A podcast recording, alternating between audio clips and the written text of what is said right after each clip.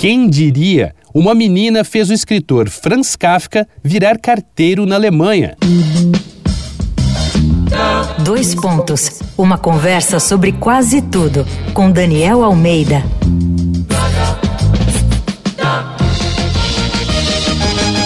Nesse episódio da série Deu Match aqui do Dois Pontos, a gente continua falando de encontros que deram mais ou menos certo, mas que de alguma maneira entraram para a história. E no caminho de Kafka tinha uma garotinha. Corria o ano de 1923 e o escritor Franz Kafka, de A Metamorfose, estava de boas em um parque em Berlim, até que vê uma garotinha chorando, desconsolada.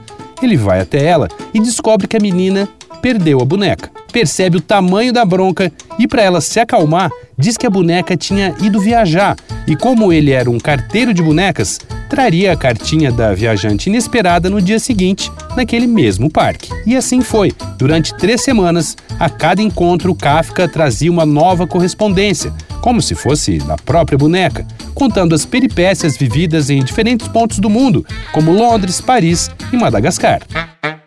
Segundo o relato de Dora Diamant, namorada de Kafka na época, o escritor se dedicou seriamente às cartas e ficou preocupado com a maneira como ia terminar aquela história. Uma versão diz que na última carta a boneca dizia que ia se casar e por isso não poderia mais voltar. Mas tem outra versão que diz que Kafka encerrou esses encontros dando uma boneca nova para a menina. Obviamente era uma boneca diferente, mas trazia um bilhete que dizia assim: Minhas viagens me transformaram. Klaus Wagenbach, biógrafo de Kafka, tentou por anos descobrir quem era essa menina e assim tornar público o conteúdo verdadeiro das cartas.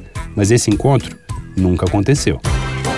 Vai lá no arroba Danico Illustration e dá uma olhada nas ilustrações inspiradas na série Deu Match. Eu sou Daniel Almeida, dois pontos. Até a próxima.